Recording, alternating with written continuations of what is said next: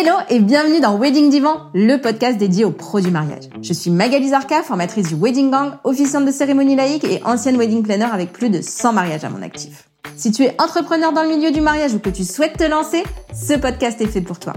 Comment réussir, comment se démarquer et surtout comment durer dans le mariage? Autant de questions auxquelles nous répondrons ici via des interviews sans tabou de prestataires de mariage ou qui peuvent t'aider à améliorer ton business. On y abordera leur parcours, leurs réussites et leurs erreurs aussi parfois. Je partagerai également avec toi tous mes conseils, astuces et outils pour te donner un accès direct à la réussite dans le Wedding World. Allez, pose-toi dans ton canapé, écoute-nous dans ta voiture ou même en faisant la vaisselle et surtout, abonne-toi pour ne manquer aucun épisode. Hello hello le gang, j'espère que tu vas bien. Si tu écoutes souvent Wedding Divan, tu m'as sûrement entendu dire que mon coup de cœur 2023, c'était Élise Martimore. Ça fait des semaines qu'on a dit qu'il fallait qu'on enregistre cet épisode. Voilà qui est chose faite à partir des questions que vous m'avez envoyées pour Élise. Trop contente de partager ça avec toi aujourd'hui. C'est parti. Hello Élise. Alors, j'allais dire bienvenue dans Wedding Divan, mais c'est moi qui suis sur ton divan encore une fois. Bah, bienvenue Magali. Pour une fois, je, je bouge. Merci de m'accueillir chez toi. J'ai déjà discuté euh, de ça plusieurs fois dans le podcast, je crois, mais je te le redis en face, en vrai. On se voit pour la première fois, mais tu es mon coup de cœur 2023. Et je, je suis fan de ta personne. Bon alors du coup, euh, ça commence bien malaisant, je suis aussi non, que ma robe. Au, contraire, au contraire. Merci. Ouais, ça m'a touché. J'ai entendu les autres podcasts, ça m'a vachement touché. Non, c'est vrai. Après, on va, on va rentrer dans le vif du sujet tout de suite. La première fois que, que, que je t'ai parlé euh, en visio, j'ai été très très étonnée de la différence entre ce que tu renvoyais et ce que tu es. Est-ce qu'on peut en parler un peu déjà On peut en parler parce qu'apparemment c'est un vrai sujet. Il n'y a pas de tabou aujourd'hui. Non, il y a zéro tabou avec moi. Mais apparemment c'est un vrai sujet. Un je découvre ça depuis, euh, bah, notamment depuis qu'on a initié The One et je découvre ce que les, ce que les gens imaginent que je suis versus qui je suis. Donc allons-y, parlons-en. Mais non, mais voilà, enfin, pour moi, tu avais une, une, image euh, presque intouchable, très professionnelle, mais presque intouchable. Et en fait, tu es la femme, franchement, la, la plus drôle que j'ai rencontrée en 2023, la plus extravertie, la plus, enfin voilà. Et c'est complètement différent de ce que tu renvoies comme image sur les réseaux, quoi. Il paraît. Mais est-ce que tu t'en rendais compte de ça? Non, je m'en rendais pas compte. Après, j'avoue avoir mis un mur au tout début de, de la communication euh, sur les réseaux parce que j'ai pas été sur les réseaux tout de suite, j'ai été sur les réseaux un peu plus tard. C'est pas c'est pas une marque que j'ai construite, je l'ai fait de manière un peu instinctive. Euh, j'ai mis de la construction plus tard, mais au moment où j'ai monté les réseaux sociaux, j'ai fait vraiment en sorte de ne pas apparaître, de dissocier qui j'étais de mon travail. Et comme tu l'as dit très bien, je suis folle. Et que... j'ai pas dit ça. Oui, j'ai utilisé des mots beaucoup plus jolis. Comme je suis un petit peu extravertie, je voulais pas, si tu veux, que... En tout cas, j'ai eu peur à cette époque-là que cette image-là fasse peur aux gens justement. Et comme pour moi, la couture, c'est quelque chose d'extrêmement sérieux, euh, c'est une vieille dame, euh, tu vois, très respectueuse, mais je crois que j'ai mis cette image-là, en tout cas, j'ai vraiment dissocié les deux. Sauf que bah, j'ai pris le pli et que j'ai continué euh, avec les années. En plus, pour des raisons personnelles, je m'affiche très peu sur les réseaux. Et du coup, les gens n'ont de moi finalement, en tout cas de, de, moi, que ma marque comme image. Et souvent que des photos figées.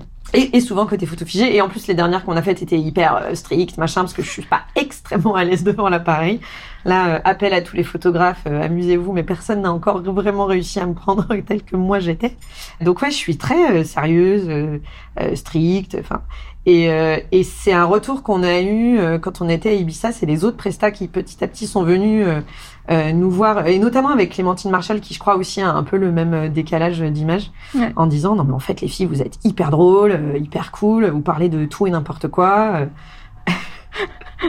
voilà. Voilà. voilà. On sait de quoi on parle toutes les deux. Voilà. mais ouais, c'est marrant, c'est un, un retour qu'on me fait depuis pas très très longtemps. Et c'est la première à me l'avoir vraiment euh, hyper bien verbalisé. Et d'ailleurs, en mode sans filtre, tu m'as dit, ouais, ça me saoulait de ouf cet entretien. J'avais pas du tout envie de parler avec toi. Bref, on s'était pas très bien compris sur euh, comment on allait amener. Euh, moi, je pensais que c'était obligatoire, toi aussi. En fait, aucune de nous n'avait vraiment envie d'être là. Moi, ça me fait toujours plaisir de rencontrer du monde, mais mais voilà, je pensais que c'était le passage obligé. Toi, tu t'es dit, ouais, vas-y, putain, faut que je me tarte Martimore pendant un quart d'heure. Là, j'ai pas envie. Finalement, on a parlé de plombes. Oui, pour, pour, pour expliquer, du coup, c'est toi, tu pensais que le passage obligé, c'était de se faire un pré-call du, du, du, podcast, enfin de l'épisode. Et moi, euh, quand tu m'as parlé de ça, euh, je me suis dit, ah, enfin voilà, c'est encore, enfin souvent les, les, les, personnes qui me demandent ça, c'est des contrôles freaks qui veulent vraiment tout contrôler, etc. Et je me suis, et en plus, tu as eu un souci avec Zoom, du coup, tu étais en retard. Et là, j'ai envoyé un message à mon assistant, je lui ai dit, j'ai pas envie là, j'ai pas envie du tout. Et puis j'ai dit, bah j'attends encore un quart d'heure, puis si elle est pas là, tant pis quoi. Et puis en fait, euh, t'es arrivé dans les cinq minutes. Et en fait, ouais, on a parlé une heure et demie. Une heure et demie, je crois. Et c'était un, un régal, quoi. Et je me suis dit, mais qui est cette personne Écoute, en tout cas, voilà, moi je suis ravie d'être là et j'aimerais bien, pour celles qui ne te connaissent pas, celles et ceux qui ne te connaissent pas encore, même si c'est rare maintenant.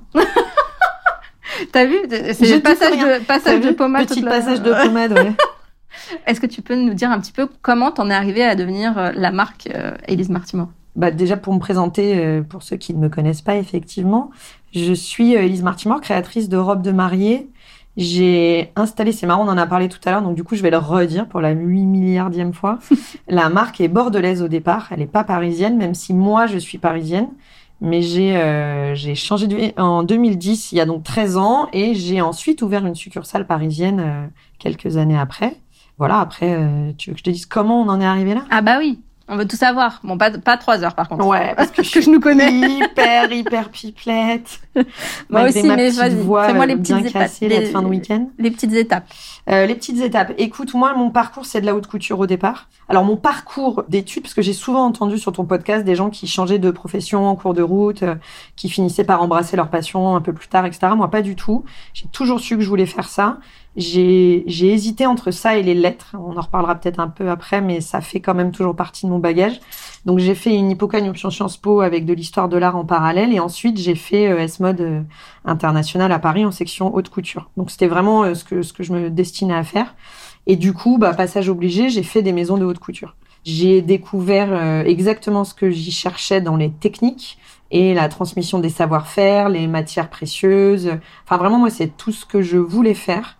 En revanche, je n'ai pas aimé l'univers de la haute couture, qui vraiment, euh, d'abord, euh, je vais en parler absolument sans filtre, est bourré de drogue. Enfin, c'était hyper compliqué et en même temps on le comprend parce que vu les, les plages horaires qu'on nous demande de tenir et les cadences, il n'y avait pas beaucoup d'autres solutions. Alors moi, je n'ai jamais été comme ça parce que comme le disait Salvador Dali et mes amis le savent très bien, je n'ai pas besoin de LSD, je suis le LSD.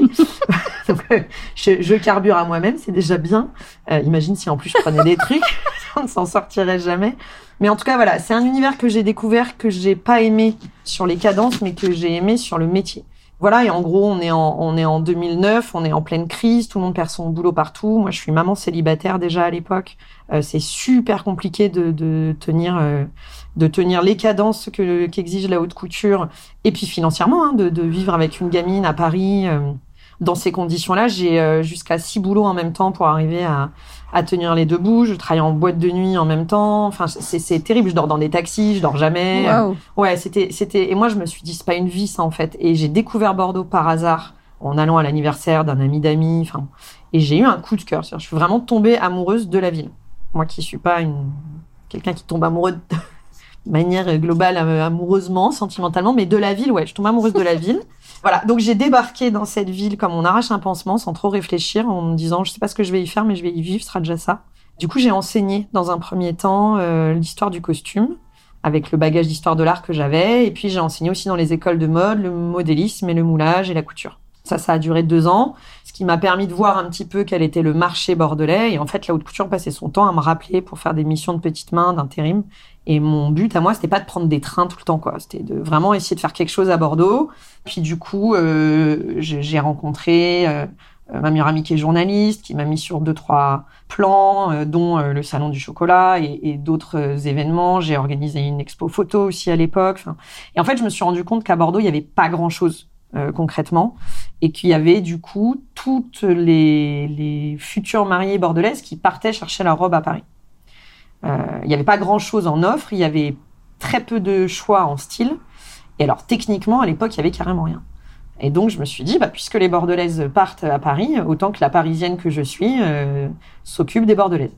Voilà, donc c'est comme ça que, euh, un peu par hasard, j'ai atterri dans le mariage à Bordeaux parce que, parce que comme toutes les créatrices à peu près, euh, je pense qu'on a toute la même histoire. Il y a une copine qui se marie, qui a besoin d'une robe, on lui fait une robe, et bref, ça s'enchaîne assez rapidement. Ok. Voilà, donc ça s'est monté euh, en 2013 à Bordeaux, ce qui devait être au départ une toute petite structure où j'étais toute seule, où je m'étais donné comme challenge d'en faire 20 par an et ça me suffisait pour vivre. Et je voulais être juste un petit artisan de quartier, a très très vite grossi. Ok, alors on a fait une story pour, euh, pour voir un petit peu euh, ce que les gens aimeraient savoir de toi. Donc, je vais te poser ces questions-là en premier, puis après, on verra si on va sur, sur d'autres questions. On verra en fonction du temps. Hein. Alors, est-ce que vous acceptez de créer des robes pour les non-Instagrammeuses? J'adore ce sujet parce qu'on en a parlé souvent toutes les deux. Ouais, alors on en a parlé toutes les deux.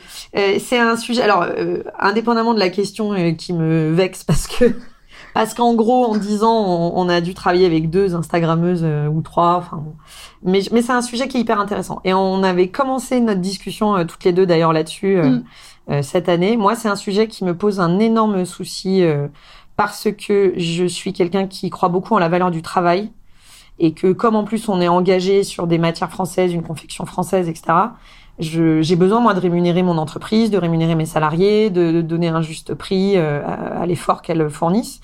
Et j'ai pas envie de euh, donner gratuitement euh, des pièces qui sont des pièces d'exception à des filles qui se prennent en photo. Pardon, je vais vulgariser, hein, c'est un petit peu, mais en photo dans leur dernier outfit Zara de, devant leur miroir tous les jours et parce que pour moi, elle ne crée rien. Après, je dis pas qu'Instagrammeuse, il n'y a pas un travail de création de contenu, mais moi, c'est pas la valeur du travail que, que, que j'ai envie de valoriser.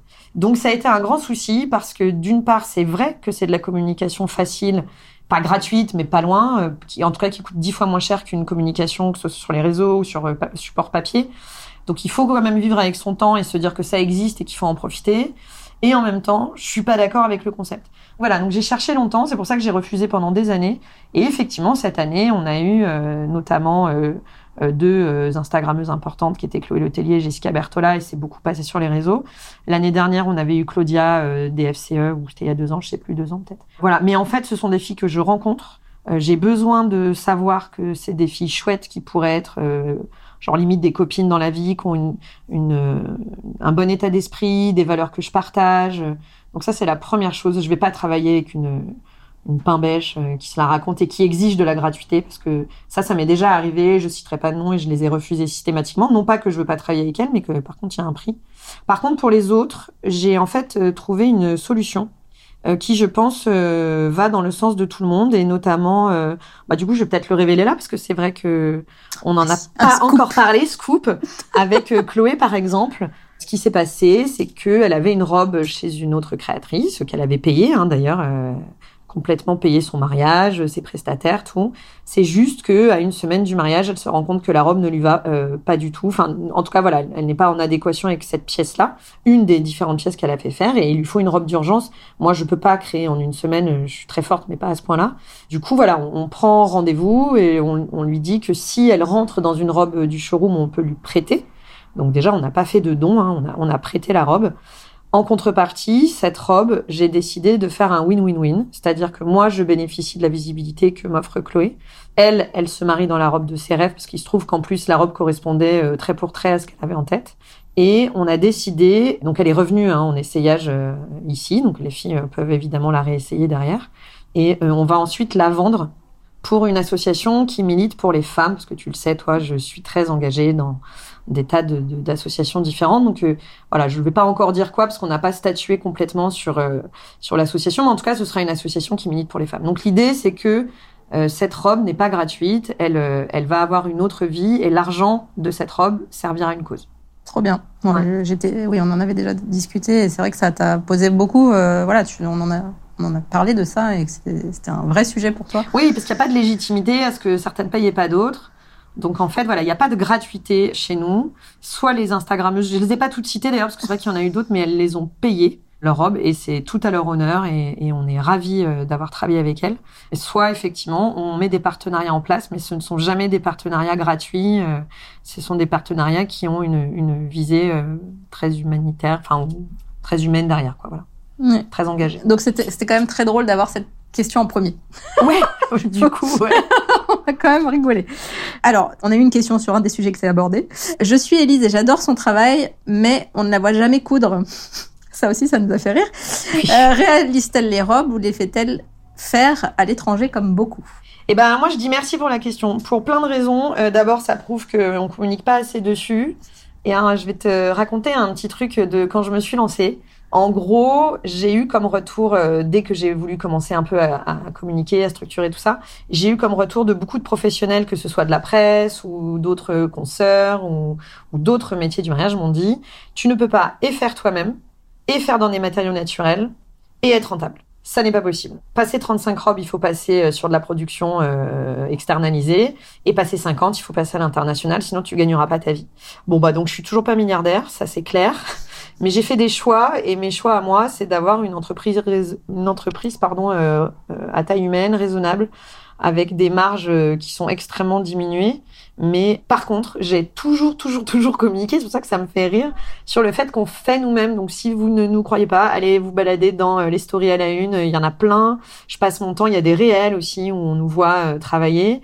Alors c'est pas moi qui fais tout, parce que j'ai une équipe, une petite équipe avec moi aujourd'hui, mais euh, il y a une partie de broderie qui est toujours à ma charge. Je continue à confectionner les toiles en atelier quand on développe la collection, mais ce qui est sûr, c'est que chaque robe est faite à l'unité sur mesure, tout le temps sur mesure, et ça c'est super important parce que en fait sur mesure c'est un espèce de mot bateau euh, dégueulasse dans lequel on a mis plein de trucs pour vendre mieux. le sur mesure ça veut dire de réaliser un patronage unique à usage unique. C'est juste ça que ça veut dire. Donc ça veut dire que chez nous chaque robe est réalisée sur mesure. Il n'y a pas deux fois le même patronage qui est utilisé pour euh, pour deux clientes. Et oui, elles sont évidemment montées à la main une par une par chacune de nos euh, de nos couturières, euh, modélistes, euh, coupeuses, monteuses, brodeuses. Euh, voilà. On a un vrai atelier. C'est écrit partout sur le site. on passe notre temps à l'asséner en permanence. Donc, on n'a pas assez, tu vois. Mais pas assez. donc, on le redit, c'est nous à chaque fois. Et en plus, que ce soit à Bordeaux ou à Paris, les ateliers sont visibles et on invite les clientes à venir regarder les petites mains travailler. Trop bien. Une autre question qui découle un peu de ce que tu viens de dire aussi. Petit budget et robes simples et épurées de créatrices sont-ils compatibles? Sinon, pourquoi? Alors, je vais répondre à cette question en commençant par le simple et épuré, parce que c'est un truc qui est beaucoup revenu euh, depuis des années. Simple et épuré veut pas dire pas de travail. Et en fait, nous, ce qui nous prend beaucoup de temps, c'est de créer un patronage. Créer un patronage sur mesure pour une cliente, on va dire que c'est euh, un, un, bon 35-40% déjà du travail. Et ensuite, il y a effectivement la réalisation de la robe. Je parle sur une, robe simple et épurée, comme, euh, comme ça a été souligné. Évidemment, c'est un pourcentage moindre quand il y a de la broderie, de la perlerie. Ça veut juste dire que plus effectivement il y a un travail de la main derrière sur la réalisation et plus les prix vont monter, mais que simple et épuré ne veut pas dire pas cher. Et à partir du moment où on fait appel à un créateur, et attention, on va revenir sur créateur, parce que quand j'entends, euh, comme le disent euh, euh, beaucoup de personnes, ça me fait sourire parce que je suis contente aussi qu'on pose cette question. Oui, faites attention, il y a plein de créatrices, je mets plein de guillemets là-dedans, qui, euh, alors elles sont pas pas créatrices, hein, c'est juste que c'est pas fait en France. Et derrière le mot créateur ou derrière le mot sur mesure, on s'attend à une prestation qui est souvent pas le cas. Surtout ce qui est manufacturé à l'étranger, c'est pas très compliqué quand vous faites vos essayages. Regardez l'intérieur. Si c'est un créateur, il n'y a pas d'étiquette. Et parce que nous, on met pas d'étiquette dans nos prototypes parce que ça n'a aucun sens vu que c'est pour nous. Par contre, du moment où c'est manufacturé à l'international ou même en France, hein, il y aura une étiquette avec la composition, avec euh, le lieu de fabrication, etc. Donc ça, c'est pas très compliqué à vérifier en fait. Un, un créateur comme on l'entend, euh, comme nous, qui fabriquons tout de A à Z, il n'y a pas d'étiquette parce que euh, on fabrique en prototype unique et qu'on n'a pas besoin de mettre d'étiquette dans nos produits et que la loi ne nous y oblige pas de toute façon. Donc nous, on, par exemple, on donne des, des petites euh, fiches cartonnées sur lesquelles on écrit comment prendre soin de sa robe, quelle est la composition des matières, etc. On rajoute même qui l'a fabriqué, euh, voilà. Mais ça, l'étiquette, c'est vraiment euh, facile de savoir et simple et épuré. On peut pas, en fait, mais c'est une histoire de d'éducation du grand public. Le prêt-à-porter a vraiment faussé la donne. Si on croit qu'un t-shirt à 3 euros, c'est un prix normal, alors oui, effectivement, une robe de mariée à partir de 3000 euros, c'est un prix démentiel. Alors voilà, il n'y a aucun jugement de valeur sur euh, le prix de la robe. Simplement, à partir du moment où on est fabriqué en France dans des matières naturelles à l'unité sur un patronage unique, ça ne peut pas coûter 200 euros, ça n'est pas possible. Voilà. Donc j'espère que je réponds un peu à la question, mais c'est c'est vrai que ça aussi, on l'a écrit sur le site partout sur la foire aux questions pour pas créer de frustration. Il y a d'autres méthodes pour avoir euh, euh, des robes de créateurs, que ce soit de la seconde main ou que ce soit du déstockage de pièces euh, via certains revendeurs. Nous aussi, on a notre propre zone de déstockage. Mais c'est sûr qu'une robe créée à l'unité pour une cliente, ça ne peut pas coûter en dessous de 2500 euros, on va dire, sur les petites structures qui ont moins de charges. Du coup, sur une robe euh, civile, ça commence à ces prix-là, du coup Non, sur les robes civiles, donc là, on, on fabrique toujours nous-mêmes en slow fashion, mais par contre, on a des patronages qui ne sont pas refaits pour les clients, c'est-à-dire qu'on utilise notre gradation du euh, 34 au 48, je crois. Et donc là, les prix commencent, je, je, les ai plus en tête, mais je crois que c'est à partir de 300 euros pour un petit haut, et euh, on a des premières robes à 650 euros, je crois. Alors, slow fashion, pour les gens qui connaissent pas. Slow fashion, c'est un... Tu sais, tu dis, je suis une meuf cool et drôle, mais en fait, la, la nana est hyper sérieuse dans ses réponses. T'inquiète, ça va venir. Ok. la slow fashion. Bah oui, mais t'es, t'es, t'es, t'es sérieuse parce qu'on parle boulot. Bah ouais, c'est ça. Moi, quand tu parles boulot, je suis très sérieuse. La slow fashion, c'est, euh, c'est un engagement qu'on prend de ne produire qu'à la demande le mass market ou euh, la fast fashion. La fast fashion, c'est, euh, ben, ça veut dire je vais produire euh, 10 000 pièces de tel euh, produit et puis je vais les écouler du coup à très bas prix parce qu'elles vont être faites à la chaîne. et puis si j'ai trop de stock, ben, soit je le jette, ce qui arrive très souvent hein, quand même, soit je l'écoule. voilà. Nous, la slow fashion, c'est-à-dire qu'on ne fabrique qu'à la, la demande et ça veut même dire dans notre cas qu'on ne stocke les tissus qu'à la demande. C'est-à-dire que je ne commande que ce dont j'ai besoin en tissu. Ce qui explique aussi qu'il y a des temps d'attente euh, parfois sur des commandes de tissus, euh, surtout en post-Covid, où on a eu des temps de, de fabrication chez les fournisseurs qui n'ont eux-mêmes plus de stock, euh, qui peuvent aller jusqu'à 7-8 mois pour la confection d'un tissu. Donc généralement, moi, je stocke en début de saison ce dont je sais que je vais avoir besoin, parce que maintenant, au bout de presque 10 ans, on est habitué, on sait ce qui va, ce qui va être écoulé dans l'année. Euh, voilà, mais pour les commandes très particulières, en tout cas, on a besoin de temps. Mais voilà, la slow fashion, ça veut dire ne produire qu'à la demande. Donc là, on va aller sur un sujet qui te tient à cœur aussi, donc l'éco-responsabilité. Ouais. Donc ça, ça en fait partie. Ça en fait partie de toute la charte euh, éco-responsable et éthique euh, qu'on a mise en place, que, que j'ai vraiment mise en place dès le début. En fait, moi, je suis quelqu'un de très euh, éco-sensible depuis le début, euh, éco-féministe aussi. Et du coup, euh, je ne me voyais pas inventer, enfin, créer une entreprise qui ne consomme pas comme moi je consommais. Or, euh, l'entreprise textile, c'est euh, une des plus grosses entreprises polluantes du monde. Et il n'était pas question de participer à, à, à ce grand massacre planétaire. Donc voilà, nous, on a mis en place, en tout cas, des, on travaille que avec des fournisseurs, enfin, pratiquement que avec des fournisseurs français. On a deux, trois fournisseurs italiens, mais on fait très attention aussi à l'impact carbone. Du coup, Milan, Bordeaux, puisque c'est à Bordeaux que tout se passe pour le montage, ou euh, Lyon, Calais, Grenoble, Bordeaux, c'est à peu près les mêmes distances. Donc, euh, c'est pour ça qu'on s'est autorisé deux, trois exceptions italiennes. Euh, c'est important aussi pour nous de valoriser les savoir-faire. Donc, on travaille avec les maîtres artisans d'art, les artisans d'art et surtout les entreprises du patrimoine vivant, les EPV. On travaille avec des matières naturelles pour éviter au maximum les solvants parce que le plastique c'est très polluant et que tout ce qui est polyester euh, c'est forcément polluant. On a euh, du polyester dans les collections civiles, mais ce sont des polyesters recyclés, labellisés Ecotex et fabriqués en France. Donc on est sur une charte de responsabilité, c'est très très important. Sur les couleurs, c'est pareil, on travaille pas de blanc optique qui est hyper polluant pour les nappes phréatiques parce que ça nécessite des bains d'eau de javel, donc on va travailler un blanc qui est beaucoup plus neutre qu'on appelle le blanc soie nous dans notre jargon de mode. Voilà, on a, on a des brodeuses intégrées euh, euh, pour la, toujours la transmission des savoir-faire. Et puis on allait un petit peu plus loin. Les catalogues, ils sont imprimés à Bordeaux, ils sont livrés à vélo. C'est pas du Vistaprint. Les portants sont fabriqués par un artisan local. Enfin, en fait, vraiment à tous les étages, à tous les niveaux, on a essayé de faire fabriquer un, un de, de faire pardon, euh, travailler un tissage, un maillage économique local au maximum et sinon français. Je groupe mes commandes toutes les chutes de tissus qui sont générées par l'atelier, parce qu'elles sont quand même nombreuses, sont ensuite redistribuées. On fait ce qu'on appelle de l'upcycling. Donc, c'est redistribué dans les écoles ou auprès des créateurs locaux qui vont pouvoir les teindre, parce que c'est naturel, ça se teint très bien. Là encore, avec des teintures naturelles. Enfin, je pourrais continuer comme ça pendant une heure.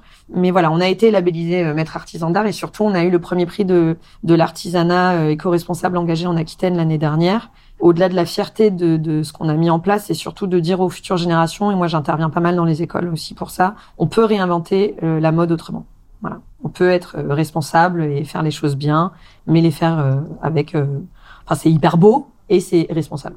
Belle baseline. Donc tu, tu parlais de ton côté féministe. Donc déjà, il y a deux questions. Est-ce que tu es seule à la tête de la boîte? Et la deuxième, c'est combien vous êtes dans l'équipe et qui fait quoi? Parce que tu en as parlé un petit peu, mais comment ça marche?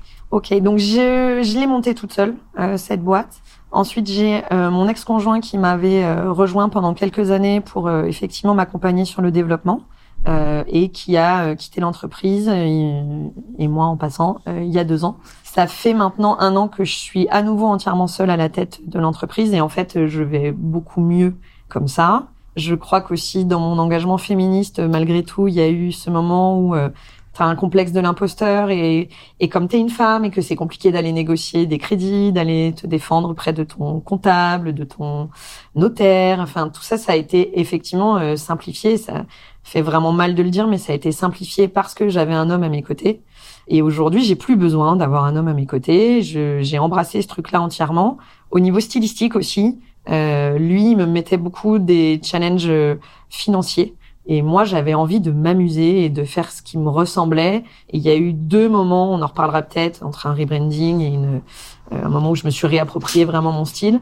Et mais le fait de plus avoir d'hommes à côté de moi et de, enfin, ça m'a vraiment libéré sur le style que que que j'ai et que je voulais assumer en fait. Voilà. Et donc du coup, bah ouais, je suis une femme, chef d'entreprise, solo, à la tête d'une dizaine d'employés sur deux structures. Donc on a une structure à Paris sur laquelle il y a une technicienne grand flou et une responsable de showroom. Alors qu'est-ce que c'est technicienne grand flou? Une technicienne grand flou. J'adore découvrir des nouveaux métiers moi. Pour vulgariser, c'est celle qui est euh, à la machine à coudre. Okay. Et euh, ce qu'on va appeler le grand flou, c'est les robes. En gros, tu as la partie tailleur, c'est tout ce qui est euh, les vestes et les pantalons.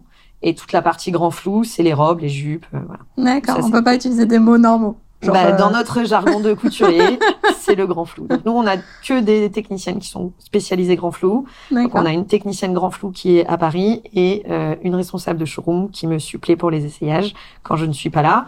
Et ensuite, à Bordeaux, on a une autre responsable de showroom et on a une responsable de communication et ensuite, dans l'atelier, on a une première d'atelier qui est aussi notre modéliste et notre coupeuse. On a une brodeuse d'art spécialisée en technique Lunéville. Ça, c'est très rare, donc on est très fiers d'avoir intégré du Lunéville dans nos savoir-faire depuis quelques années. Et puis, on a aussi deux techniciennes grand flou. Voilà. Donc, ça veut dire que chaque robe est faite par un peu chacune d'entre elles. Parce que chacune oui. va apporter un savoir-faire différent à des moments différents de l'élaboration de la robe et du temps de, des essayages.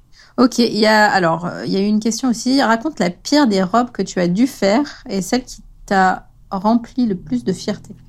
Bon, sur la première, c'est facile. Mais du coup, j'espère qu'elle écoutera jamais ce podcast. Parce que du coup, j'ai un peu mal pour elle. Parce que moi, j'aime profondément les gens, donc j'aime pas faire du mal. Mais euh, du coup, je vais le recontextualiser. On est au tout, tout, tout début de l'aventure. À l'époque, euh, je fais euh, la seule et unique fois de ma vie où j'ai fait un salon du mariage atroce. C'est la foire au jambon pour ceux qui connaissent pas encore bien les salons du mariage euh, grand public. Détesté ce truc-là. Bah du coup j'ai eu la clientèle que je méritais. Hein. Et voilà. Et comme à l'époque je savais pas dire non et que je confondais encore, euh, il faut remplir les caisses parce que sinon on n'existera plus dans six mois versus tant pis, on va manger des patates pendant euh, un an, mais au moins on va établir une clientèle, on en prend moins, mais on le fait mieux. Bref, j'avais pas de stratégie, donc euh, et puis la fille, je l'aimais beaucoup, elle m'a beaucoup touchée, donc je l'ai fait ce qu'elle a voulu. C'était une catastrophe. Mais c'était une catastrophe. Hein. C'était euh, des kilomètres de, de, de jupons, de tulle euh, asymétriques. Il y avait du rouge dans la robe avec du blanc et des, et des plumetis. Il y avait un bustier alors que la fille, elle devait faire euh, 1m45 euh, cubes. Donc euh, c'était pas du tout le genre de morpho qu'il lui aurait fallu. Attention, quand je dis ça, euh, je suis une ancienne obèse, je n'ai pas de problème avec euh, le surpoids et j'adore habiller les filles de toute morphologie. Mais ce qui est important dans mon métier, c'est aussi de savoir aiguiller, accompagner chaque femme et chaque corps selon ses envies et ce qui va la mettre le plus en valeur. Bon, ben, ce jour-là, j'ai juste répondu à une envie. Je n'ai pas du tout donné mon avis et c'était. Euh... Mais alors, elle était super contente. Hein. C'était la robe de sa vie, donc euh, c'est pour ça que il n'y a pas de, de jugement. Hein. Mais c'était absolument ce qu'il ne lui fallait pas. C'était moche. Et... Est-ce que toi, tu n'aimes pas faire donc Ah ben j'aimais pas du tout, j'ai pas aimé combo, faire là. ce truc-là. Après ça a été un espèce d'électrochoc, hein. c'est-à-dire qu'une fois que j'ai vu la robe sortie, j'ai dit plus jamais de ma vie. Donc les salons c'est terminé, euh, dire oui c'est terminé, et puis on va monter une collection parce que j'en avais pas à l'époque, et on va donner une direction artistique et on va dire voilà si ça sort de la direction artistique, si c'est pas dans le même univers, dans le même engagement, moi j'y vais pas. Et je donnerai d'autres noms de d'autres personnes qui seront ravies de faire ça très bien, mais qui ne seront pas moi en fait. Celle dont j'ai été le plus fière, alors là, je sais pas, parce qu'il y en a tellement, pff, je sais pas. En fait, ce qui me vient là spontanément, c'est plus que euh, c'est sûr que si on est tout à fait honnête, on a une clientèle qui a des moyens. Et de temps en temps, ça arrive. Et je, du coup, c'est la première que j'ai en tête. qui est venu me rencontrer et voilà, on était sur un corps qui était un petit peu moins facile à habiller. Euh, avec une personne qui avait une image d'elle-même qui était très très compliquée, elle se détestait, elle, elle fuyait les miroirs, euh, euh, voilà, donc on avait en plus une, une grosse dichotomie, hein, même entre qui elle était et comment elle se percevait. Puis en plus, elle venait d'accoucher il y a pas longtemps. Enfin bon, c'était hyper compliqué. Et puis, euh, bah voilà, c'est ce genre de personne qui a un peu moins les budgets, qui du coup, on a essayé que des bustiers choucroute en polyester et bah c'était tout ce qu'il lui fallait pas. Donc elle se ressemblait à une espèce de de meringue. Euh, enfin bon, il y avait rien qui allait. Donc elle, elle arrivait pas et elle en était arrivée à un stade où elle s'est dit, moi je vais même pas me marier quoi. C'est même plus une histoire d'Europe, c'est que je je vais pas être une jolie mariée, je me projette pas en mariée. Voilà, donc elle est. On a beaucoup échangé, on a pris beaucoup de temps, il y a beaucoup de douceur toujours, c'est très important. On a travaillé avec des toiles et je lui ai dit, laisse-moi faire. Dis-moi les choses importantes, mais pour le reste, laisse-moi te faire une proposition et puis si ça va pas, on fera autre chose. Et la fierté, ça a été euh, quand la robe a été finie et qu'elle s'est euh, retrouvée face au miroir en larmes parce qu'elle m'a dit je suis belle. Alors il y en a eu plein d'autres, hein, des, des, des, fois comme ça après. Euh, je pense que ça c'est la, la, plus grosse euh, récompense de, de, de notre métier, c'est qu'une femme qui ne s'aime pas tout à coup se trouve jolie et elle n'a pas eu besoin de faire de régime, elle n'a pas eu besoin de se, se changer. C'est juste nous qui avons travaillé en fonction de son ouais, en fonction d'elle. Et je pensais à elle aussi parce que je, je parlais d'argent au début. Sa maman était là lors du premier essayage, était très émue. Et elle a dit à sa fille, on refera pas la salle de bain cette année, on va t'offrir la robe de tes rêves. Et moi, ça m'avait mais ému aux larmes de, de voir l'engagement de cette maman euh, et de, de, de, ouais de mettre en perspective aussi que bah, c'était la salle de bain ou la robe quoi. Oui. du coup, on n'a pas le droit de se louper, c'est-à-dire que quand on a entendu ça, la pression est wouhou, mmh. donc on va te faire le truc de l'espace. tu vas être trop trop belle meuf. C'est clair. J'ai plein de questions qui sont venues, qui sont reparties du coup, mais euh, il y en a une, c'est ouais, raconte-moi un petit peu l'expérience client que tu offres à tes clientes. Voilà, comment comment ça commence quand on travaille avec toi et comment ça finit? Parce qu'en fait, à tes clientes ou tes clients, parce que et parce on que on va en parler. On a eu quand même un client en commun, mais je te laisse raconter. Euh, on parle de Jacob après, du coup. on parle de l'expérience ouais, client ouais. avant. L'expérience client. Écoute, ça se passe beaucoup sur. Euh, le début, c'est une prise de rendez-vous, ce qu'on appelle une prospection, nous, dans notre jargon. Ça dure en fonction de, de, de quand tu prends le rendez-vous, entre une heure et demie et deux heures. Ça peut durer beaucoup plus s'il y a personne. Moi, j'ai déjà fait des rendez-vous, on s'est fait livrer les pizzas. Ça faisait cinq heures qu'on y était. Hein, donc, euh... Mais c'est sûr que si tu prends un rendez-vous un samedi entre septembre et février, bon, mais ça va être une heure et demie. Quoi. En gros, il euh, y a trop de monde, on peut pas faire mieux. Euh, voilà. On tient absolument à ce que les rendez-vous soient uniques, donc il y a qu'une seule personne à la fois et bah on peut pas accorder plus qu'une heure et demie sur les les temps où ce sont des temps forts de prospection. Donc du coup, bah, je conseille à toutes celles qui écoutent de prendre en semaine, de prendre le soir, de prendre sur la pause déjeuner ou de s'y prendre vraiment suffisamment à l'avance pour arriver au printemps quand euh, on est juste nous en train de livrer les robes qu'il n'y a plus beaucoup de prospection et du coup on peut vous accorder les 3 heures, 4 heures, ce dont vous avez besoin. Donc la première chose, voilà, c'est une prospection on va alors ça les déroute beaucoup parce que souvent dans les prospections, c'est euh, voilà, vous avez un catalogue, vous avez six robes, vous les essayez, c'est comme ça que ça se passe, c'est moi qui décide. Nous, on n'est pas du tout comme ça. Pendant 20 minutes, on n'essaye pas de robe, on papote. On vous raconte comment on travaille, quel est l'engagement euh, éthique et co-responsable qu'on y met. Et du coup, on vous raconte aussi tous les possibles. C'est-à-dire qu'une robe, c'est pas forcément celle que tu as essayée, mais ça peut être le haut de l'une, le bas de l'autre, la matière de la troisième, la dentelle de la quatrième, la ceinture de la cinquième. Et puis moi, je voudrais rajouter des manches que j'ai pas vues dans votre showroom, mais je vous les décris, elles seraient comme ci, comme ça.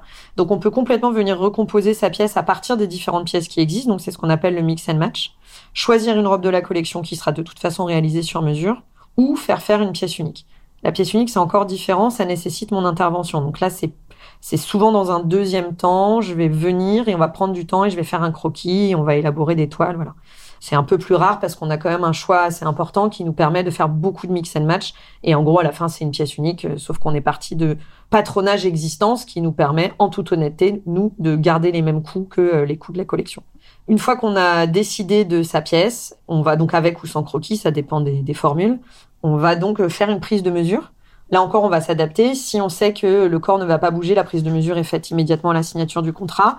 On pose toujours les questions au début. Est-ce qu'il y a un régime, une opération, euh, quelque chose qui va modifier le corps, une grossesse, un allaitement euh, euh, dans les prochains mois? Et on va adapter ensuite notre temps de confection à euh, ça sert à rien en fait de travailler une robe sur un 42 si euh, in fine c'est un 38 quoi parce que nous on va perdre du temps la matière on va l'abîmer donc on préfère commencer à travailler plus tard mais mieux Donc on accompagne tous les cas de figure. C'est aussi ça l'avantage du sur-mesure. Par contre, faut nous le dire tout de suite, qu'on puisse nous euh, s'organiser, parce que c'est très militaire un atelier. Hein. Il faut vraiment qu'on casse tout le monde dans des toutes petites cases. Voilà, donc on va mettre en place le planning des rendez-vous en fonction de changements ou pas morphologiques. Et ensuite, en fonction de la formule, on va se voir entre 3 et 6 fois. Donc si c'est une pièce de collection ou un mix and match, c'est 3 fois. Première fois, la robe arrive soit partiellement en toile, soit entièrement en tissu euh, mais sans les doublures, sans les finitions. C'est juste pour vérifier d'abord que c'est ce que vous aviez demandé, l'aplomb du vêtement, et puis euh, personne n'est vraiment symétrique, donc on va toujours avoir des petites retouches à faire sur les scolioses, les différences de, taille d'épaule, un bassin qui serait pas extrêmement droit. Donc nous, on vient rectifier en fait à l'épingle pour euh, donner l'illusion du droit. Au deuxième rendez-vous, toutes les doublures seront posées, une grosse partie des broderies, s'il y en a, seront faites. Il nous manquera en gros l'ourlet et la fermeture donc euh, milieu dos, côté en fonction. C'est le moment où on vous demande de plus trop bouger. Là, on est grosso modo à trois mois du mariage, puisque nous, on livre un mois avant le mariage. Et le dernier essayage, on découvre la robe entièrement finie, et là, on fait intervenir les accompagnatrices en cabine pour faire la transmission des gestes. Euh, comment ouvrir la housse sans accrocher la robe, comment euh, la mettre sur la mariée. On prend aussi compte du photographe, donc euh, ne vous stressez pas, prévoyez franchement 20 minutes, même si en vrai en deux c'est fait. Euh, mettez bouton par bouton ou le zip, montez-le doucement parce que le photographe il va aimer prendre le temps de ces photos qui sont, enfin moi pour moi c'est mes préférés les photos de, ouais, de préparatifs. Voilà, donc on fait toute cette transmission. Il y a plein de choses à savoir. Euh, n'ayez pas du vrai vernis angle de couleur, ça va se déposer sur la soie, ça va faire une trace. On évite le rouge à lèvres aussi. Euh, si jamais il y a une tache, comment on la détache. Enfin, voilà, on leur donne tout un, petit euh, pense-bête. Ne mettez pas de soutif le matin si vous avez un grand dos nu parce que vous allez avoir une grosse barre dans le dos pendant toute la cérémonie, ça va être raté. Pas de chaussettes non plus si la robe est asymétrique, c'est très très moche. Même sur les photos, c'est pas très heureux d'ailleurs. voilà, on, on, leur donne toutes les astuces. On explique s'il y a un soutien-gorge back to glam, par exemple, comment mettre le back to glam. En gros, on déchire charge la mariée de cette charge mentale-là. Le jour J, ses copines euh, le savent, non pas parce qu'elles nous ont vu le faire, mais parce qu'on leur a fait faire en cabine. Et elles se sont entraînées et ça désacralise aussi un peu la robe, parce que généralement, elles ont très peur de la toucher. Et en fait, la mm. soie et les montages qu'on utilise, nous, sont extrêmement résistants, donc il n'y a pas à avoir peur. Maintenant, on va vous, on va vous donner les techniques et comme ça, euh, voilà, tout le monde est rassuré. Après, pour la pièce unique, il y a six rendez-vous parce qu'il y a deux à trois essayages en prototype toile de coton où on va venir chercher les volumes, chercher les détails et en parallèle, on vient chercher les tissus. Donc là, il y a vraiment, c'est un travail, c'est comme une partition que tu écrirais à quatre mains, voire six, parce que je le fais avec ma première d'atelier aussi, où on va vraiment venir euh, détail par détail euh, peaufiner jusque euh, voilà. Donc la pièce unique, c'est un autre travail, et à partir du troisième rendez-vous, ça retombe à peu près sur sur la même chose. C'est pour ça qu'on demande un minimum d'un an à l'avance sur une pièce unique. Je sais plus si tu l'as dit, j'ai un doute. toi, tu fais encore des rendez-vous? Je fais très peu de rendez-vous de prospection. En gros, je remplace mes vendeuses quand elles sont en congé ou de mariage sur les samedis ou en semaine. Et généralement, on me voit un peu en juillet si ma vendeuse a pris ses vacances en juillet. Mais je fais très peu de rendez-vous de prospection, sauf les pièces uniques, parce qu'en vrai, j'ai plus le temps. J'ai repris toute la gestion, le marketing, c'est moi la gestion, c'est moi la communication, c'est moi. C'était beaucoup du travail. Et puis toute la partie euh, direction artistique et stylistique, c'est moi aussi. Prospection des tissus, tout ça. Euh, euh, donc non, j'ai pas trop le temps de faire les prospections. En revanche, une fois que la robe est lancée, si vous êtes à Bordeaux, il y a 9 chances sur 10 pour que vous me voyez débarquer au cours de l'essayage sur la partie technique en fait. Et à Paris, bah, ça dépend quand je suis là, une semaine sur deux. Donc j'interviens quand je suis là. C'est rare que les mariés repartent sans m'avoir vu. Parce que je pense que c'est une question que, qui revient souvent. C'est assez rare. Parlons de Jacob maintenant. Jacob. Eh ben, euh, Jacob, c'est une histoire qui me tient énormément à cœur. Toi, tu le sais, j'en parle pas sur les réseaux parce que c'est pas le lieu. Enfin, je sais pas si c'est le lieu ou pas d'ailleurs, mais en tout cas, ça, c'est pas euh, directement en lien avec mon métier. Donc voilà, c'était plus de l'ordre de la sphère privée. Mais je suis, euh, je suis je fais partie de la communauté LGBTQIA, ma fille aussi. Euh, je l'ai toujours été. Je suis militante aussi. Euh, mais c'est vrai que je m'expose pas là-dessus. Et étonnamment, je sais pas comment c'est possible, mais j'ai beaucoup de clientèle LGBTQIA qui m'a euh, retrouvé ces dernières années, qui est passé par moi. Euh, et, et Jacob, c'était vraiment, enfin, c'était pas possible que ce soit pas moi. et je pense qu'il a senti que c'était pas possible que ce soit pas moi. Mais je saurais même pas te dire comment parce que en plus, moi, je ne l'ai pas rencontré. C'est-à-dire que c'est un client parisien et ça s'est fait, j'étais pas là. Donc pour que les gens euh, comprennent, nous avons rencontré Laurine en octobre, euh, alors que je te dise pas de bêtises, 2021. Ouais, je veux pas dire des bêtises non plus. Ouais, ça doit être ça. Ouais, je pense. Euh, qui donc est en couple avec une femme. Euh, on a un projet de bébé, donc on, on met un peu en stand-by la robe euh, euh, à plus tard. Et on choisit en plus, enfin, elle choisit une robe qui est extrêmement sexy. Genre euh, toute transparente, c'était la robe Sarah pour ceux qu'on la rêve, toute en transparence en tulle avec des incrustations de broderie qui cachent juste euh, euh, le haut du torse, donc la poitrine, mais genre euh, c'est vraiment euh, subtil, euh, comme euh, des fleurs qui couleraient. Donc on est vraiment sur un truc très très sexy. Et puis euh, Laurine euh, donc euh, revient en, comme c'était prévu en octobre pour faire ses mesures. Donc le mariage est en février, donc on a euh, quelques mois à peine pour faire la robe, mais une fois de plus c'est organisé, donc on le sait, il y a pas de problème. Puis on est hors saison, c'est pas très difficile. Sauf que Laurine euh, est en transition. À l'époque, on n'est pas encore sur Jacob, on n'est pas non plus sur un masculin, on est sur un Yel. Et euh, par contre, il y a eu déjà une, euh, une ablation de la poitrine partielle. Il y aura une fin d'ablation euh, en fin d'année. Donc comprendre, il a fallu qu'on travaille dans l'urgence. Et surtout, quand euh, Yel revient, parce qu'à l'époque, ça n'est pas encore Jacob, euh, je évidemment le prends tout de suite au téléphone pour dire, OK, qu'est-ce qu'on fait? Parce que si on est gender fluide et que tu as envie de garder cette robe feu, et moi, ça me va très bien. Maintenant, si tu as un projet qui a évolué autant que ton projet personnel euh, de vie a évolué, de quoi tu as vraiment envie? Genre, ose me dire ce dont tu as envie. Et en fait, euh, euh, bah, elle avait envie d'un pantalon de costume avec une veste de costume, très euh, mec, parce qu'on était sur un velours côtelé euh, vert olive. Mais par contre, de garder le haut de la robe monté en body sur quelque chose de très fluide, effectivement, avec un décode de- qui était un peu cassé. Et euh, on était sur une transition qui était en début d'amorce, donc il n'y avait pas encore euh, les médicaments, donc la voix était toujours là. Il y avait plus de poitrine, mais le corps se dessinait euh, avec de la musculation, mais pas encore avec de la testostérone. Tout ça, c'est des sujets que je maîtrise hyper bien, que je connais hyper bien. Moi, en plus, je, je regarde beaucoup, je m'informe énormément, que ce soit par podcast. euh, voilà, j'avais évidemment suivi, que ce soit les podcasts ou les, ou les vidéos de Océan. Donc, euh, c'est des sujets que je connais. Donc, je pense que en plus, Jacob m'a dit tout de suite, on est dans une safe place. Euh, on parle la même langue. On, tu comprends, tu sais, t'anticipes. Donc, ça a été vraiment un travail de super dernière minute euh, où on s'est, on s'est improvisé tailleur pour homme. Ouais, en plus. En plus, oui, voilà. Alors, je connais l'histoire parce que, enfin, ce qu'il faut quand même dire, c'est que c'est un marié qu'on a en commun. En commun, ouais.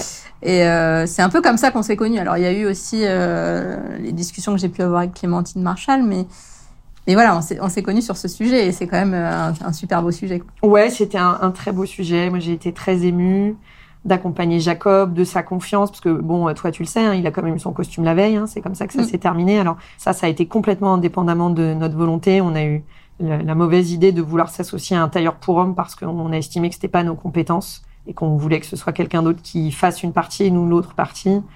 Voilà, ne jamais. Voilà, bref. Bref, trouver un tissu euh, neuf jours avant le mariage, euh, s'improviser tailleur pour homme, tout ça. Et la petite surprise que j'avais euh, réservée à Jacob, qui entre-temps, euh, voilà, avait trouvé euh, euh, son nom de Jacob, on, on genrait au masculin euh, à partir de ce moment-là, c'est de lui écrire ses nouvelles initiales dans l'intérieur de la poche de sa veste. Mais ça, je ne lui avais pas dit. Je lui ai gardé la surprise pour la dernière minute et c'était la première fois que quelque part était écrit son, son nom. Waouh, je savais pas cette histoire. c'est vrai? Non. Ouais. Ah ouais, c'est beau. Ouais, c'était très important. Et voilà. Et euh, après, euh, c'est comme ça, c'est parce que je suis habituée, mais c'est vrai que moi, je ne mégenre pas, ou en tout cas, si je mégenre, je me reprends tout de suite. euh, Ouais. Parce qu'effectivement, c'est compliqué quand tu as été habitué euh, de, de, de te déshabituer. Mais après, pour moi, c'était assez facile parce qu'en fait, je n'ai pas connu Laurine. En gros, je n'ai connu que Jacob. Ouais. Je l'ai connu euh, en Yel euh, très quelques semaines, très très rapidement. Et puis après, j'ai- moi, je n'ai connu que Jacob. Donc finalement, pour moi, c'était pas un exercice très compliqué à mettre en place. Oui, alors que pour moi, c'était plus compliqué. Ouais, c'est logique. coup, parce que j'ai t'as connu les deux. autrement. Ouais. Et puis, je devais gérer aussi euh, ben, tous les discours. euh, voilà, Euh, moi, j'ai, j'ai- enfin, je vais pas mentir, j'ai eu très peur de mégenrer pendant la cérémonie. Alors après, tout est écrit, donc c'était, voilà, ça, ça, ça, ne- ça ne s'est pas passé. Mais c'est quand même difficile, quoi, comme sujet. euh, mais c'était tellement beau, Ouais. ouais, franchement. c'est clair. Tu vois, Ouais, j'aurais de- pu citer Jacob dans euh, la pièce dont j'étais la plus fière. Mais comme c'était le mot robe qui est sorti, c'est, j'ai pas pensé à Jacob. Mais je pense que, ouais, en fait, euh, je pense que cette fierté-là, elle était là aussi, ouais. On n'est pas à l'abri de voir des, des costumes. Alors, il y en a Non, non, non, il y en aura pas. Y a- Arrêtez, laissez-moi tranquille. il y y aura des costumes pour femmes, on en a fait. Ouais. Des tailleurs pour femmes, parce que c'est vraiment pas les mêmes. euh, Voilà. Après, si si on est sur des d'autres sujets un peu particuliers comme ça, mais aujourd'hui, j'ai un, un tailleur avec qui je travaille que je pourrais orienter, parce qu'effectivement, la particularité en plus de Jacob, c'est qu'on avait encore des lignes. Alors là, c'est vraiment une histoire de modélisme, hein, mais on avait encore des lignes de corps avec des hanches, donc qui sont des attributs féminins, mais avec des épaules qui étaient un attribut plus masculin. Donc en fait, c'était du coup, c'était bien que ce soit euh, nous qui ayons pris en charge la fabrication de ce costume. Si demain, et d'ailleurs on peut rebondir dessus, l'article est sorti ce matin sur le blog de Madame C, on fait un costume comme on a fait avec Faubourg Saint-Sulpice, un costume gender fluide. Là, on a travaillé à deux mains où j'ai fait le kilt, il a fait la veste. S'il avait s'agi d'un euh, mannequin euh, trans, J'aurais fait une partie du modélisme parce que nous, on connaît les passages de pince de hanche et de poitrine notamment. Si on était sur une transition euh, non finie ou pas de ou il y a des gens qui transitionnent mais qui euh, gardent leurs attributs euh, à certains endroits. Enfin, là, on a besoin d'un double, une double compétence de modéliste. C'est-à-dire que j'ai besoin d'un tailleur homme et de mon tailleur flou à moi. voilà. Ok. Dernière question avant de passer à celle que je t'ai pas envoyée. Du coup, je t'ai rien envoyé à toi, mais bon, voilà. Les gars, on est en roue libre complet. On est en roue libre, mais franchement, c'est les épisodes que je préfère. Comment t'as fait Parce que quand tu t'es lancé, t'étais quand même un peu dans ce qui se faisait, ce que tu disais aussi un petit peu tout à l'heure, de, vouloir faire euh, un petit peu voilà, ce qui existe et, pas forcément être toi-même. Comment t'as fait justement ce, ce rebranding, ce changement d'identité, ce changement d'orientation? En fait, euh, quand je me suis lancée, donc je t'ai dit, j'avais pas de collection, j'avais pas de style, parce que je, je proposais pas en fait, je, je n'assumais pas de proposer. Je me mettais au service de. Et puis euh, j'ai fait un shooting que j'ai envoyé à des blogueuses qui étaient euh, forcément toutes parisiennes à l'époque, dont une m'a bien renvoyé dans mes dans mes je ne sais plus comment on dit. Je, je, je, pas, En tout cas, qui m'a bien envoyé bouler en me disant mais en gros vous n'êtes pas parisienne, euh, je vois même pas pourquoi on vous publierait et puis de toute façon vous faites pas du bohème. Ah, Donc euh, bien. Voilà. Merci. Merci. Bah du coup j'ai fait du bohème. On a ça ça a été le, le premier rebranding parce qu'il y en a eu plusieurs. Où du coup on s'est dit bon bah écoute voilà de toute façon on n'a pas tellement de choix si on veut si on veut vendre, il va falloir faire ce qui se fait. Donc, on va faire du bohème. On va carrément appeler la collection bohème chic. Comme ça, au niveau des moteurs de recherche, euh, on va pas trop se faire suer, si tu veux. Donc, euh, voilà, on a fait ça. Du coup, ça a hyper bien marché. Hein, c'est très, très clair. Sauf que c'était pas moi. Et en fait, mais c'est arrivé assez rapidement. J'ai une mariée euh, qui s'appelle Céline, qui a donné son, son nom à, la robe Céline d'ailleurs, qui est connue aujourd'hui sous le nom de Plume Paris, qui a sa propre marque, qui est très chouette. Et Céline m'a demandé de confectionner une robe en perles entièrement parce qu'en fait, on se connaissait dans la vie et qu'elle savait que j'étais pas du tout euh, euh, bohème, quoi, en fait. Et, et que j'avais ce côté, moi j'ai grandi aux États-Unis, euh, perles, les paillettes, les strass, machin, c'est mon truc. Moi, glamour, red carpet, c'est vraiment mon machin, quoi. Et donc, du coup, elle m'a donné l'opportunité de, de, faire cette robe-là. Et en fait, ça m'a tellement plu de dire, en fait, fuck, quoi. Je, je vais pas faire des trucs sur lesquels on m'attend. Alors, j'ai fait une transition un peu douce, hein, mais j'ai commencé à faire une capsule couture dans laquelle je mettais plus que de la perle je pense franchement, euh, je me trompe peut-être, hein, mais je pense qu'à l'époque où je le fais, je suis la seule. Je pense qu'en 2019, quand je sors des perles partout, des paillettes, des strass, euh, franchement, je pense qu'il y a personne qui le fait. On est encore super euh, dans le bohème. On est encore aujourd'hui, hein, parce que si je regarde le, sur Pinterest, mes photos les plus téléchargées, 180 fois par jour, c'est les robes bohèmes d'il y a une dizaine d'années, quoi. Mais en fait, moi, ça m'intéresse pas du tout, et je fais pas ce métier pour. En fait, j'ai besoin de trouver du plaisir, quoi, de me réinventer, de faire des choses qui me plaisent. Moi, j'ai envie que mes robes de mariée, bah, t'as compris, hein, le, le, mariage, j'ai appris à l'aimer. Aujourd'hui, on est hyper réconciliés. Je, je, suis très touchée par les histoires des autres. Mais moi, je me projette pas dans cette histoire-là. Du coup, je pense pas tant au mariage que à la femme que je vais habiller.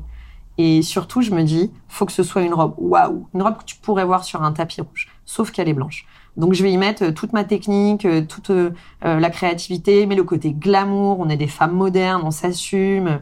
Euh, souvent, c'est des femmes qui se payent leur robe et du coup qui sont un peu loin des dictats aussi familiaux. On a aussi de moins en moins de mariages à l'église. Alors quand il y a des mariages à l'église, on s'organise, on trouve des astuces ou alors on, assagit un peu. Mais ouais, j'ai pas envie de penser à ce que j'ai pas le droit de faire. En fait, je, fais ce qui me plaît. Et ce qui me plaît, c'est d'être dans le glamour. Euh. et le deuxième rebranding, ça a été euh, bah, quand j'ai rencontré Élise Morgan. Moi, ça a été alors Élise Morgan, Clémentine Marchal, Emmanuel Amou, ils le savent, hein, c'est ma mif quoi. Mais quand tu as la chance de rencontrer ton binôme, c'est une, enfin c'est vrai, je le souhaite à tous les prestataires. Quoi. Le, jour où tu rencontres ton binôme, tu deviens toi, vraiment. Et moi, j'ai pas rencontré un binôme, j'ai rencontré, enfin on est un quatuor, quoi. C'est de la folie en fait. Clémentine Marshall, elle m'a donné cette légitimité de me dire, mais meuf, c'est toi qui fais le glamour en France, vas-y quoi. On en a marre du bohème, vas-y, fais ça. Moi aussi, j'ai envie d'aller là-dedans. Vas-y, on y va. Allons-y à l'américaine, quoi. Mais en, s'appropriant nos propres codes, parce que moi, je me reconnais pas non plus dans les codes américains. Élise Morgan, on est dans l'édito. Moi, je cherchais ça depuis trop longtemps. C'était le style de photo qu'il me fallait. Et en plus de ça, enfin voilà, c'est ma chérie, quoi. C'est ma wife walker. On est mariés, ça y est, c'est terminé, quoi. Voilà, on est sur la vraie Elise, là. Ouais. c'est, on s'appelle bébé. Tu, je, je souhaite à quelqu'un un jour de, de nous voir. euh, alors sur The One, les gens nous voient, mais quand on fait un shooting à deux, moi je m'en rends pas compte parce que je suis de l'intérieur, je vis le truc, quoi. Mais il paraît que c'est une espèce de chorégraphie. euh, presque charnelle, euh, où on est toutes les deux tellement dedans, passionnées, euh, ça va dans tous les sens, mais c'est super structuré, c'est hyper efficace. Quand on a fait le shooting de Phuket, on a fait 23 scènes en une journée. Je, ne, je ne savais même pas que c'était humainement possible. Je te dis pas dans quel euh, état on est ressorti, même si on allait faire la fête après, parce que Marty Moore is Marty Moore. Mais ouais, ouais. Et Emmanuel, je l'ai rencontré un peu par hasard aussi, à peu près en même temps. Et c'est un mec qui a un esprit mode hyper acéré, qui pige vite, qui est très discret et qui est force de proposition. C'est la nouvelle vague. Euh, il fait pas des choses comme on a déjà vu. Enfin moi, en tout cas, ça me parle énormément. Et il a pris le temps de, de, de m'écouter quand on était assis là sur mon shooting de collection de, de, de l'année dernière. Et il a vu que j'étais euh, grande gueule, féministe, euh, hyper engagée, machin. Et il s'est dit, ok, je vais lui mettre une musique qui va là-dessus, quoi. On va pas aller sur un machin un peu, euh, tu sais, romantique au plan-plan. Ça va pas être elle, quoi. On va y aller en mode, la meuf est une warrior, euh, les femmes qu'elle habille sont des warriors, et puis voilà, quoi. Ok. Et donc le rebranding euh, final, ça a été celui-là? Bah, le dernier en date, ouais, c'est celui-ci. Le premier euh, en date, ça a été de changer la typo, de mettre des choses beaucoup plus euh, Elise Martimore. Tu vois, ça fait des années que maintenant c'est euh, doré, euh, lettres bâton. Euh, voilà, ça, ça, ça a été un premier rebranding. Mais il n'y avait pas que ça. Enfin, on a rebrandé tout, le site, etc. Euh, la marque, la communication, se mettre sur les réseaux. Ça, ça a été le premier rebranding en 2016, au moment de la naissance de ma fille où en fait je réalise que bah, je suis toute seule hein, dans l'entreprise, euh, je suis au four, au moulin, euh, euh, j'ai pas d'associé, j'ai pas de couturière, euh, je suis enceinte. voilà, Tout va bien tout va bien. On fait 47 robes toute seule, comme une acharnée, que en pièces uniques. J'avais même pas de collection à l'époque. Et, euh, et en fait, je me suis essoufflée et surtout, j'ai pas communiqué. Et donc, euh, je me suis retrouvée avec un début de saison où il y avait plus de rendez-vous parce que euh, Google m'avait référencé en lingerie et que du coup, les gens venaient plus me chercher. Donc, euh, la question s'est posée est-ce qu'on arrête tout ou est-ce qu'on continue? Euh, Ok, on continue, mais on va tout repenser. Donc, bah, on a monté une collection en 21 jours, mais ça, c'est une grande spécialité de la maison, avec les fins de tissu qui nous restaient parce que j'avais pas plus la thune. On a remis les prix. euh, alors, ça a été un premier aussi, un premier repositionnement prix. On a remis des vrais prix parce que là, c'était n'importe quoi. On a fait le point avec le comptable, avec le banquier, euh, voilà. Et puis on a, j'ai osé poser une image, euh, voilà, qui n'était pas encore la mienne, mais qui était un premier rebranding en tout cas pour exister sur euh, sur euh, bah, sur le la sphère mariage, quoi, robe de mariée. Après, moi, j'avais un objectif, hein, je m'en cache pas du tout, c'était de faire partie des, des dix premières en France, des dix premières marques. C'est pas forcément en termes de chiffre d'affaires ou de nombre de robes vendues, parce que nous, notre notre engagement éthique, de toute façon, au-delà de 200 robes, on peut pas produire. Mais c'était de faire partie des noms qui comptent, des gens qui influencent, et pas, euh, tu vois, des suiveurs. euh. je pense qu'on a largement euh, rempli ce, ce contrat-là. Et euh, j'ai re-rebrandé effectivement sur le style et sur le style aussi photographique quand j'ai rencontré Elise, donc il y a à peu près deux ans. C'était le deuxième rebranding avec à nouveau une, un changement des prix, euh, voilà, changement de position, de clientèle, de style. Il y avait une dernière question de Valentine de Merci Coco qui te demande quand est-ce qu'on boit une coupe. Et ben mercredi, meuf. Bon, du tout coup, le euh, temps en fait, elle sait. l'épisode sortira dans 6 à 8 semaines, donc euh, D'ici là, on en aura d'ici là, t'auras peut-être mercredi fois d'après. Ah ouais, tu m'as demandé tout à l'heure euh, comment ça se passe avec les mariés. Euh, et ben elles boivent du champagne avec nous. Ah. Tu vois, c'est pas très intéressant ou important à dire peut-être, mais si, si moi, ça fait partie de. Bah, ça fait partie de l'expérience client. Ouais, puis ça fait partie de moi, quoi. Ouais, on vit un beau moment, on boit du champagne, quoi, tu vois. Ok, allez, on passe euh, aux questions que je t'ai pas envoyées. On va en faire pas beaucoup, hein, puisque on est déjà sur presque une heure de podcast. Tu savais. je savais. Ton dernier coup de cœur En dans la vie. Dernier coup de cœur dans la vie. Pouah, tu me poses la question dans 10 minutes, ce sera pas la même réponse, évidemment. Euh, mon dernier coup de cœur dans la vie, écoute, euh, le Pays Basque en ce moment, j'y passe beaucoup de temps. Euh, ça me fait beaucoup de bien. Je me ressource beaucoup avec l'océan. Ok. Voilà. Ton dernier coup de gueule? Moi, mon coup de gueule, c'est un peu le même depuis des années, mais enfin, il y a plein de coups de gueule euh, euh, parce que en, en parallèle de ce métier, moi, je, je suis dans plein d'autres choses aussi, mais euh, euh, pff, si je commence à aller là-dedans, c'est hyper politique, quoi. Mais mon, mon dernier coup de gueule, c'est, c'est, euh, bah, suivez Andrea Besconde, quoi. Voilà, suivez Andrea Besconde, suivez ce qu'elle fait. euh, on est au-delà du coup de gueule, voilà. Ok. Pas vous dire mieux, mais, mais cette fille fait un travail d'utilité publique, suivez-la, quoi. Ok. Le dernier podcast que tu as écouté, parce que je sais que tu en écoutes beaucoup. Ouais, bah écoute, t'es arrivé, j'en avais encore un à l'oreille. Ouais. Euh, j'en écoute toute la journée, moi, des podcasts. Euh, là, je suis sur les couilles sur la table en ce moment. Je sais, c'est pas très classe. C'est pas moi qui choisis le nom. mais euh, qui est hyper intéressant. J'écoute que pratiquement des podcasts féministes en ce moment, mais celui qui m'a tenu tout l'été et que j'aimais suradoré, c'est le Book Club de Louis Média, qui interviewe que des femmes sur leur euh, bibliothèque et leurs livres préférés, celui qui les a marqués, etc. Voilà. Donc euh, moi, je reviens de chez Mola à Bordeaux. J'ai fait une razzia de bouquins parce que je prends des tas de- de- d'idées. euh, voilà, je trouve ça très riche. Ton dernier achat compulsif? Bah du coup, Les livres. c'était les bouquins. Ok. Et alors j'ai peur. la dernière photo dans ton téléphone. Mais non, je pense qu'en vrai, Une robe? Ouais, pff, je vais même pas regarder, mais ouais. c'est- Bah si, regarde. Sinon c'est pas drôle. Ok, ok, ok. Mais je pense que ça va être nul parce que j'ai fait des ripostes en venant, donc du coup ça s'est enregistré. euh, Ah oui.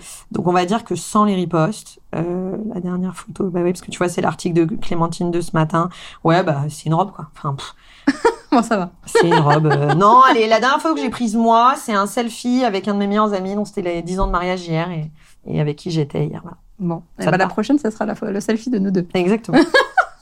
En tout cas, merci beaucoup de m'avoir accueilli ici, d'avoir ouvert euh, ta porte et aussi euh, la porte de ton cœur pour être euh, oui, toujours. dans le Walt Disney. C'est ça. Toi et moi, on sait. voilà. Merci beaucoup. C'était un plaisir et euh, j'ai hâte que tout le monde écoute cet épisode. Ouais, avec grand plaisir. C'était très chouette. Et puis franchement, je leur dis, mais euh, n'hésitez pas à venir poser des questions, papoter. euh. Clairement. Ouais, moi j'aime les gens. euh, j'ai l'air chiante comme ça. Ouais. Ouais, je sais, on me l'a dit, quoi. Un peu pain bêche, machin. La meuf est hyper euh, impossible d'accès, mais en vrai, j'aime trop les gens, quoi. Maintenant, tu vas si voulez changer qu'on aille ça. boire des coupes, on va boire des coupes, quoi. C'est ça le truc. Viens, on va boire des coups. non, pas toi, tu. Non, moi je ne bois pas. Mais je t'ai dit, je suis tombée dedans quand j'étais petite, j'ai pas besoin. Ouais, je sais. C'est comme la drogue, moi. Je bah, prends pas de drogue. Mais dire. par contre, euh, je bois des coups avec qui veut euh, tout le temps. voilà. Merci Elise. À bientôt. Avec grand plaisir. Au revoir. Et voilà le gang, j'espère que cet épisode t'aura plu. Si c'est le cas, partage-le autour de toi et tag-nous. Élise et moi, ça nous fera trop trop plaisir. Un immense merci à toi et à très vite pour le prochain épisode de Wedding Divan.